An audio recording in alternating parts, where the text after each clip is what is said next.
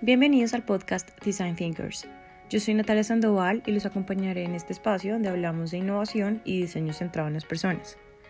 Nuestro invitado de hoy es un experto con más de 20 años trabajando en políticas ambientales, en instrumentos de mercados y en proyectos de reducción de la pobreza en América Latina y en el Caribe. Rodrigo Martínez ha trabajado en el Banco Interamericano de Desarrollo, en la Organización de los Estados Americanos, en el Instituto Alexander von Humboldt y en empresas de tecnología de la información, y además ha sido consultor en organizaciones como WWF, PNUD, USAID y la Secretaría de Ramsar, entre muchas otras. Actualmente trabaja como economista de recursos naturales para el Banco Mundial.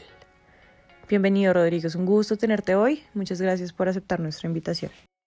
Eh, gracias Natalia y gusto a todos los, los oyentes.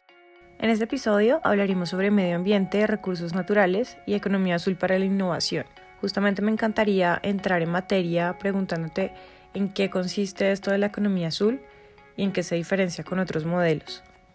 Sí, mira, la, economía azul, aunque es un concepto que se ha, ha cogido fuerza relativamente mm, eh, en, las últimas, eh, en los últimos años, quizás en la última década, pues en realidad es, un, es una idea, es una economía que lleva desde eh, varias décadas eh, teniendo eh, impacto sobre poblaciones pesqueras, sobre poblaciones costeras, y se ha acuñado, digamos, una serie de elementos que confluyen en, en, una, en una forma mucho más conceptual de entenderla, que es lo que llamamos ahora la economía azul.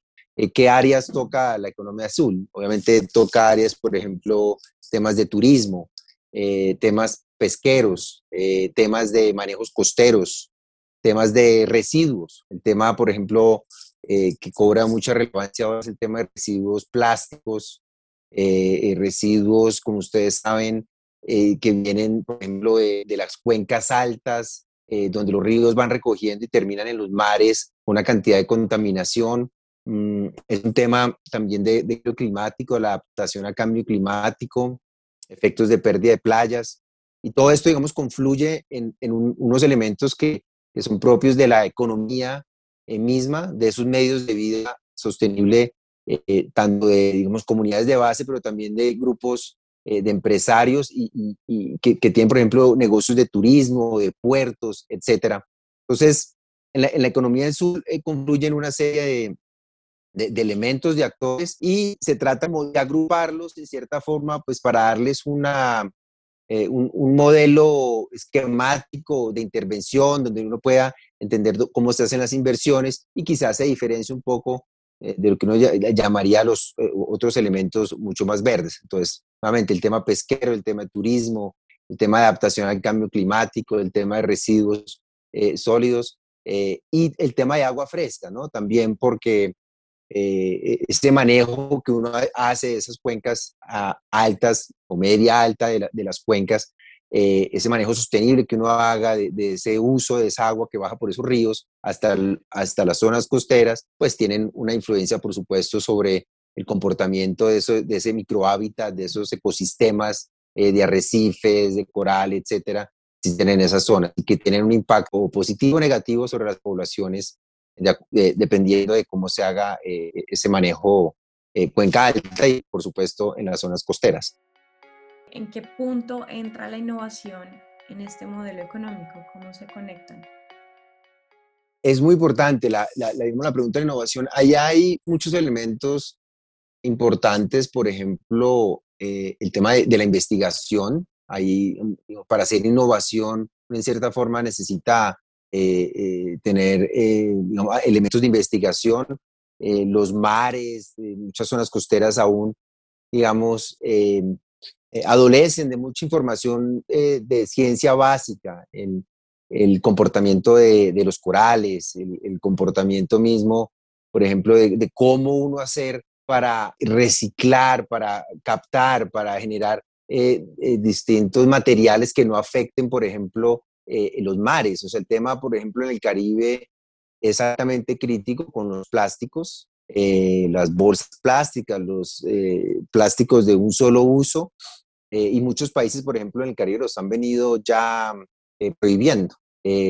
cada vez más uno ve estos países insulares que están prohibiendo los plásticos. Y se necesita mucha innovación para el tema, por ejemplo, de manejos de residuos. ¿Qué tipos de plásticos pueden ser degradables, biodegradables, y que, que, que sean, que no atenten contra el ecosistema, contra, lo hemos visto en fotos repetidamente ahora en los medios como eh, mamíferos como las ballenas, las tortugas, eh, pescados de, todo tipo eh, consumen estos plásticos y microplásticos, que es más complicado. Entonces, hay, un tema de innovación ahí importante con ese tema de manejo de residuos. investigación básica para entender el comportamiento muchas veces de estas especies, ¿no? Estas zonas, no quisiera llamar, por ejemplo, zonas de pesca. Uno, uno sabe muy bien que en ciertas zonas costeras eh, hay, hay, hay, eh, los peces se, se reproducen en, en, lugares particulares, cómo uno puede innovar también, para, ya hablé de la tecnología, un tema específico para no hablar de todo, un tema eh, concreto, estas innovaciones en la gestión de recursos naturales de parte de las, de las comunidades, por ejemplo, áreas de no pesca, áreas em, o, usos eh, territoriales eh, del, eh, de, la pesquería, lo que se llama en inglés el Territorial Use Rights for Fisheries, ¿no? derechos sobre esos usos. Innovación a nivel social es muy importante, porque eso es, el, problema con, con, estas zonas costeras, con el mar en general, es que son, pues es un bien público muy abierto, es, es casi que a veces tierra de nadie, no hay, no hay linderos, no hay como uno definir, bueno, esto, esta parte es mía, esta es de usted, es una organización comunitaria que es un poco distinta. Entonces, hay elementos de innovación eh, de, de, carácter eh, eh, de comunitario de gestión del recurso natural. Hay muchas áreas, ¿no? Que uno, que uno pudiera, por ejemplo, el tema de playas ahora, hay mucha pérdida de playas en todo, pues en toda Latinoamérica y en el mundo en muchas zonas por efectos del cambio climático, ¿no? Cuando hay estas tormentas, lo que se llama el storm surge, lavan la playa y la están quitando, pues se ha visto que eso tiene un impacto inmenso sobre el turismo, ¿no? El turismo busca, mucho de este turismo de sol y playa, pues necesita unas playas frescas y, y, y, ¿no? y una, arena, digamos, saludable, agradable para, para pasar ahí el rato, pero eh, e, esta pérdida de playa eh, se, se, está viendo muy relevante. Hay formas, de tecnologías que se están investigando, no todas están también de cómo regenerar digamos, estos eh, temas de playa. Entonces, ahí hay muchas eh, posibilidades, muchos abanicos. El tema de innovación en todo el tema de recursos naturales es, es esencial, ¿no? Información básica eh, a nivel de ciencia, de comportamiento de los ecosistemas y el comportamiento del ser humano, lo que llamamos economía del comportamiento humano. Esa, esa combinación de cosas se tienen que llevar a cabo e innovar y ser arriesgado innovar para mantener el, y lograr digamos, los resultados de, sostenibilidad que yo creo que estamos buscando todos desde el punto de vista económico, pues, social y ambiental, ¿no? Claro que sí, la innovación puede transformar y ayudar al medio ambiente sin duda. Y te quería preguntar justamente eh, cómo puede beneficiar este modelo con herramientas de innovación a los líderes empresarios locales, cómo se pueden beneficiar ellos. Es una buena pregunta. Eh, uno eh, asume que la innovación, digamos, en todo, la, la innovación y el desarrollo, lo que uno llama el I se genera en los ministerios de ciencia y tecnología, en los institutos de investigación a nivel central, en los países. Y, bueno, y en, cierta forma tiene, tiene algo de razón.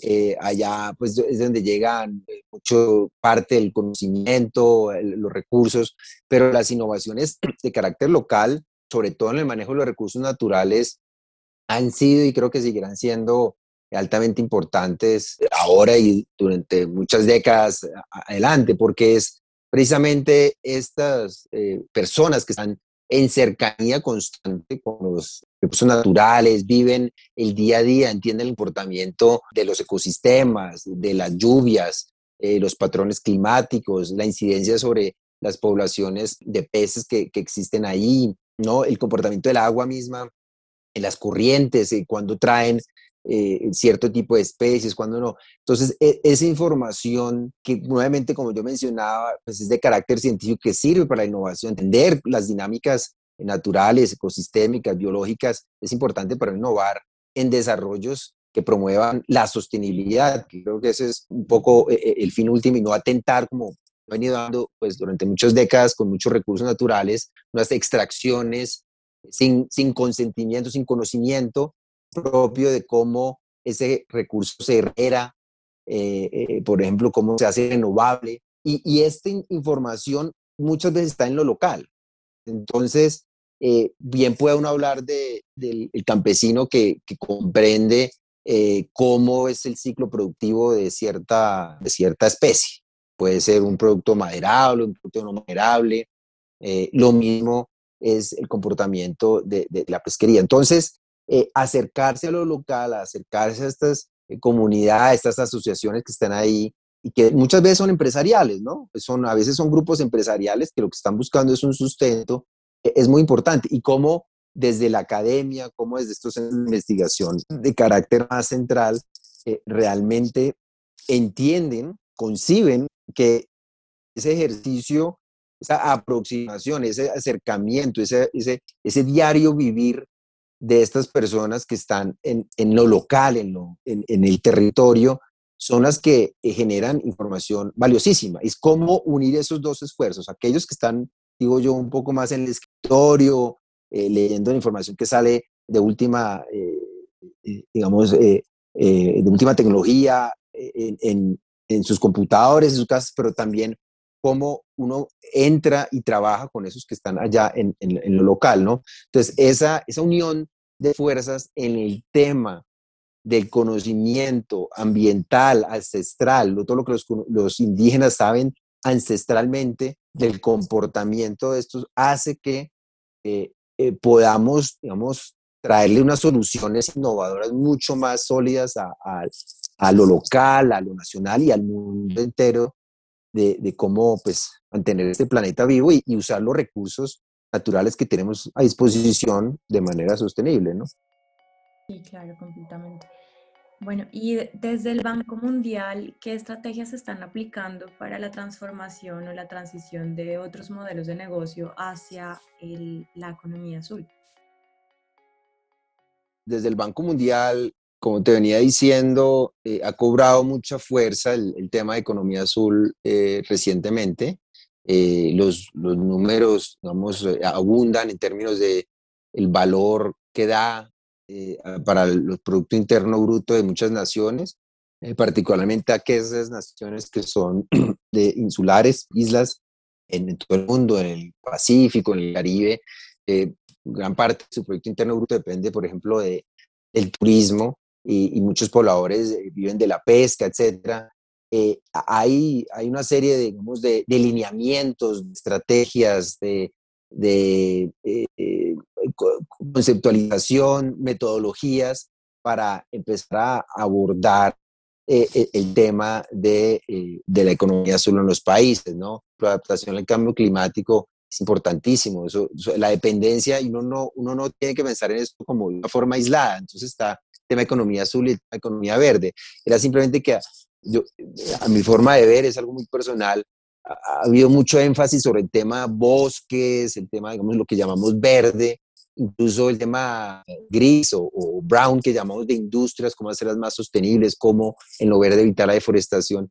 Y el tema azul, pues se trataba, pero con, pues, con gran complejidad, ¿no? Nuevamente porque son eh, eh, bienes, pues, de, de, de, uso público, donde el traje de los comunes es, es eh, valga la redundancia, el, elemento más común que se da en, en, esos, en esos mares. Entonces, e, esas dinámicas se han venido entendiendo eh, desde, el, desde el banco y, y hay una, una, serie de fondos que se han creado. Y, por ejemplo, eh, de, de, fondos mutuales, trust funds, fondos para, para mm, donaciones eh, que bien se ejecutan a través del banco o en algunas ocasiones se ejecutan a través del país, las diferentes modalidades que hay. Eh, eh, ProBlue, por ejemplo, es un, fondo. ProBlue es un fondo, un trust bastante importante, donde los países han venido con sus propuestas en las áreas que yo había identificado, ¿no? Turismo, el tema de residuos sólidos, el tema de adaptación al cambio climático, el tema de pesquerías costeras, tema de tecnologías también para poder ¿no? monitorear esas embarcaciones que son legales o ilegales en, en alta mar. Que están extrayendo los recursos de las zonas exclusivas económicas de muchos países. Entonces, ahí hay, ahí hay mucha información. Pero además de, digamos, de esa parte conceptual que el banco le provee a los países eh, de diferentes formas, em, está obviamente el instrumento principal, que son las operaciones de, crédito, ¿no? a través de, para, para, simplificar y no profundizar demasiado, que quizás podría ser motivo de otro, de, de, otro podcast, los proyectos de inversión, eh, Investment Project Financing, eh, son, em, digamos, muy relevantes porque son recursos usualmente importantes, eh, varios millones de dólares, decenas de millones de dólares que van dirigidos al país a atender algunas de estas necesidades. ¿no? Entonces está lo conceptual, un poco lo, los servicios como de asesoría analítica, que se trabaja con los países para entender esto que te estaba explicando al, comienzo, estas dinámicas eh, que se generan eh, de, información, estas necesidades de información de lo uno a lo otro. ¿Para qué? Para poder llegar a, a tener una base muy sólida de en qué queremos invertir, ¿no? El país ahí dice, bueno, yo creo que entiendo estas dinámicas, entiendo que hay una problemática, eh, el banco me ayudó a entender esta problemática eh, y, se genera pues estas operaciones de, crédito que ayudan a los países. Y adicional a eso, como te venía diciendo muchas veces, están estos, estos fondos más de, donación que entran también a, trabajar en diferentes formas eh, a través de estudios analíticos, de mesas de trabajo, etcétera, etcétera. Entonces hay dos instrumentos ahí que el, el banco viene trabajando con los países en, en ese sentido, ¿no? Bueno, yo me imagino que los proyectos son bastante complejos al involucrar economía, medio ambiente e innovación, pero ¿cuáles consideras o cuál consideras que es el mayor reto a la hora de implementar proyectos? Eh, los retos no, yo creo que no son muy distintos en, de, de, economía sola a los que se han venido planteando en, en algunos otros, otros sectores.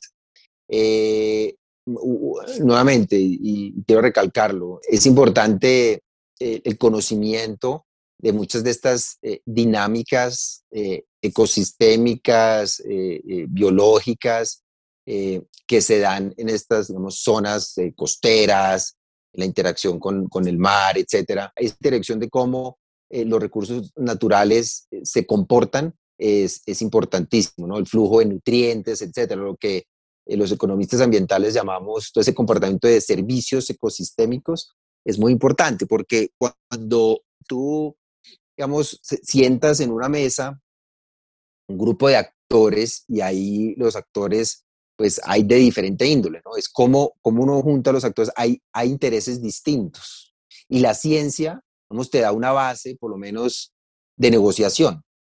Es decir, si, si en una, yo voy a hacer un proyecto de desarrollo, pongamos un, ejemplo cualquiera en un país X de 100 millones de dólares, yo voy a encontrar que van a llegar los operadores de turismo, eh, voy a encontrar aquellos que son los hoteleros, voy a encontrar a las asociaciones de pescadores, eh, voy a encontrar a aquellos que tienen eh, una operación de, un puerto, por ejemplo, voy a encontrar a urbanizadores, voy a encontrar a, a, las ONGs de medio ambiente, etcétera. Ahí se empiezan a confluir, digamos, una serie de actores urbanizadores que tienen intereses distintos. Entonces uno lo que tiene que hacer es un planteamiento, muchas veces, pues, digamos, información de base científica de cuáles son esos, esos balances, lo que llamamos los trade-offs, por ejemplo, de hacer un cambio, una inversión en un sitio u otro. Hay cambios que uno puede generar en, una, en un entorno. O sea, el entorno, digamos, de la economía es no solo enfocado en la conservación. La conservación es muy importante, pero uno tiene que pensar en la economía azul como que hay elementos eh, de desarrollo económico, de industrias, de polos de turismo que necesitan inversión, que necesitan infraestructura, que necesitan acueductos, que necesitan intervenir el entorno natural eh, para generar riqueza, para generar, digamos, eh, negocios, para generar recursos al Estado, a los empresarios, a las poblaciones que están ahí, para generar empleo. Lo que queremos es que se haga de una forma desordenada y sin considerar esos balances.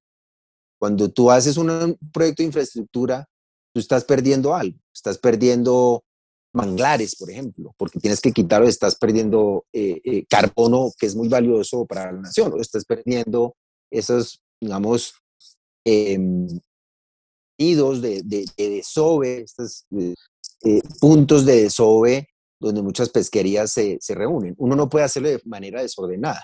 Entonces, lo complicado a veces es juntar a estos actores y ponerlos en la misma mesa, pero el banco, y bueno, no solo el banco, muchas instituciones tienen herramientas para hacer un balance entre lo económico y lo biótico y lo, lo ecosistémico. Yo pierdo carbono porque destruyo el manglar, pero gano eh, en, en, recursos económicos porque generé, por ejemplo, un proyecto de acuacultura de, de camarón, por ejemplo. Entonces, e, estos balances a veces son difíciles. Cada uno tiene sus intereses y ahí es donde pues, el banco con la información técnica, digamos, que tiene, eh, apoya a los países muchas veces a tomar estas decisiones. ¿no?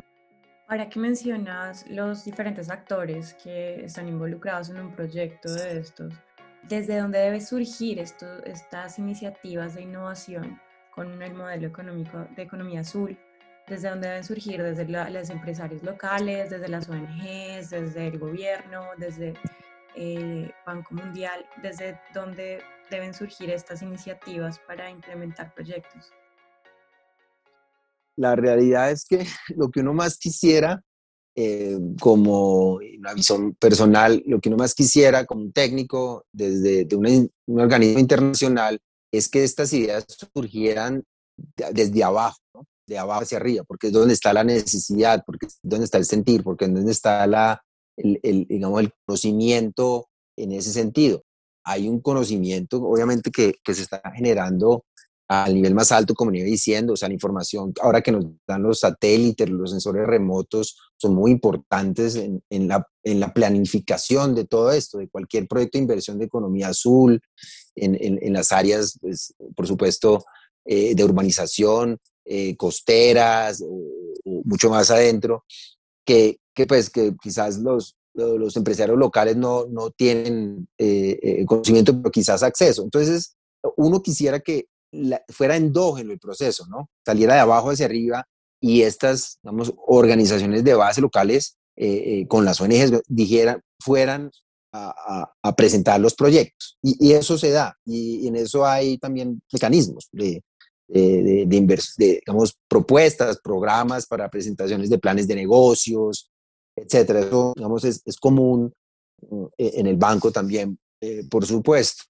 Pero em, nosotros como banco también buscamos fortalecer a los, a los organismos eh, nacionales, particularmente de, gobierno, eh, en, en, la rama del Banco Mundial, porque está la rama de la Corporación Financiera Internacional que se encarga, sobre todo, o el brazo, digamos, privado que se encarga de eh, darle eh, apoyo eh, y, financiación a, entidades privadas, ¿no?